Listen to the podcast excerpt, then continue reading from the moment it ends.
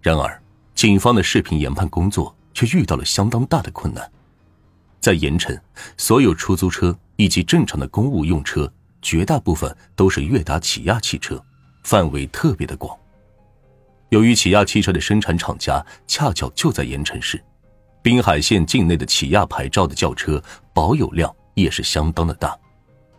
加之当天的目击者并不能向警方提供可疑车辆出现在废桥上的具体日期，警方最终还是没能从其他路段的监控视频中发现到有用的线索。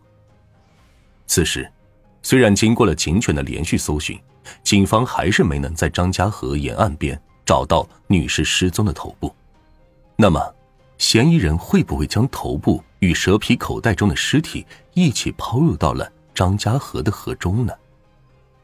由于女士缺了头部，警方很难在协查通告上把死者的面部表情表现出来，这给排查工作带来了很大的难度。时间紧迫，滨海警方决定立即出动水警，在张家河河中对死者的头部进行打捞。通榆镇的张家河河宽六十米，全长二十四公里，河水水流湍急，水质浑浊。那么，面对如此情况，水警能够顺利的找到死者的头部吗？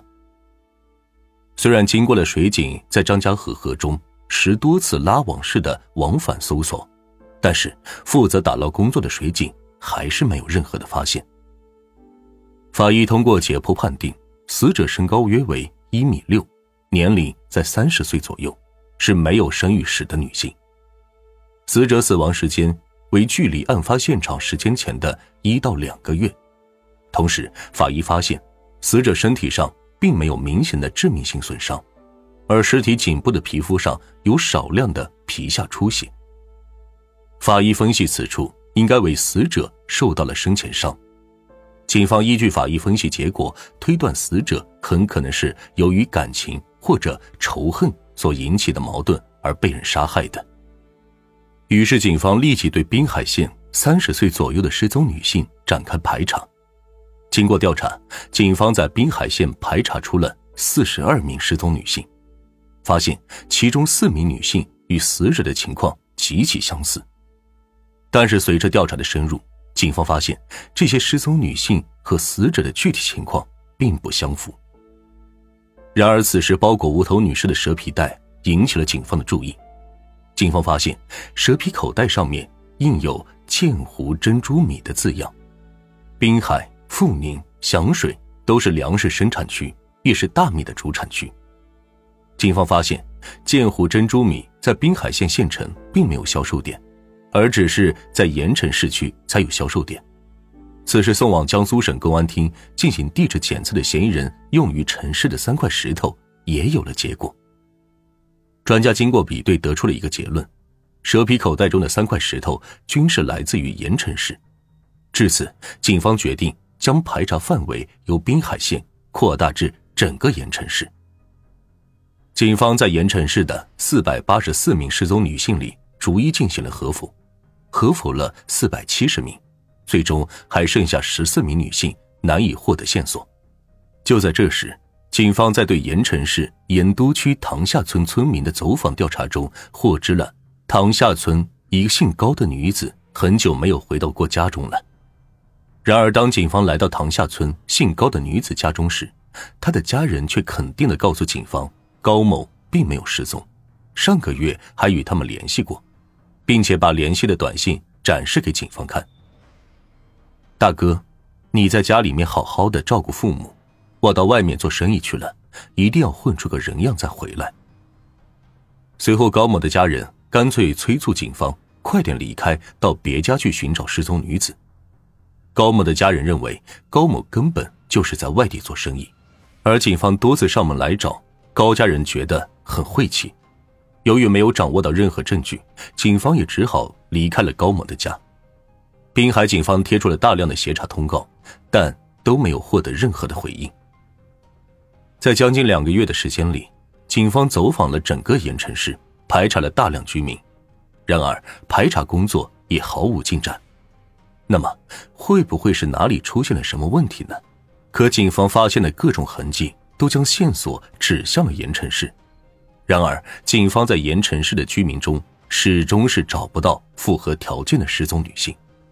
随着盐城市区相似女性的一一排除，警方的调查工作再次失去了方向，整个案件的侦破工作似乎彻底搁浅了。茫茫人海，滨海警方又将向何处寻找这个失踪的女人呢？转眼三年的时间就要过去了，滨海警方依旧没有放弃过对于通镇张家河畔无头女尸身份的查找。三年的时间里，滨海警方携带死者的 DNA 几乎走遍了全中国，排查了将近两万六千多名失踪女性，不过到头来还是一无所获。二零一二年二月二日，就在警方再次搜索失踪人口的最新资料的时候，他们突然发现，曾经调查过的盐都区塘下村的一名女子被列入了其中，而此女子正是三年前家人因接到过短信而声称她不可能就是死者的高某。那么，高某的家人为什么又是在其失踪将近三年后才选择报案呢？警方通过对高某家人的询问得知，高某生前与家人关系并不融洽，只是过年的时候才会回家看看，平时也从来不给家里打电话，只是偶尔用短信与家里人联系，并且高某并没有固定的职业，社会关系比较复杂，也欠下了很多的赌债，所以家人都不希望他回来，也更怕有人上门来讨要赌债。虽然此时高某的家人承认了高某的失踪。但是警方却发现，在张家河河畔发现无头女尸的时间是在二零零九年五月，而高某家人提供的与其失去联系的时间是在二零零九年十月，也就是高某失踪后的五个月。那么这次会不会是高某的家人搞错了呢？警方通过抽取高某父母的血样与死者的 DNA 进行比对后，发现尸体就是盐都区塘下村村民。高某，根据高某家人的回忆，自从二零零九年三月后，高某与家人联系的短信虽然是更少了，但是从说话的口气可以看出就是高某。那么，这又是怎么回事呢？警方推测，这个以高某名义发送短信的人应该就是嫌疑人，而且此人应该很了解高某。于是，警方立即对高某生前居住地展开了调查。邻居们反映。高某曾与一个姓戴的女人租住在一起，并且他们还合伙经营着一家棋牌室。邻居们反映，戴某和死者高某常常因为经济上的纠纷而发生争执。随着调查的深入，警方发现戴某的疑点越来越多。戴某的老家就在滨海县，对滨海的环境相当熟悉，并且戴某在高某死后就离开了他们的合租地。邻居们也并不知道他去了哪里，于是警方立即前往戴某的姐姐家，希望从那里可以获得戴某的线索。此时，民警的工作中心集中在了戴某的姐姐身上。如果不能得到戴某姐姐的配合，警方接下来的工作将难以进行。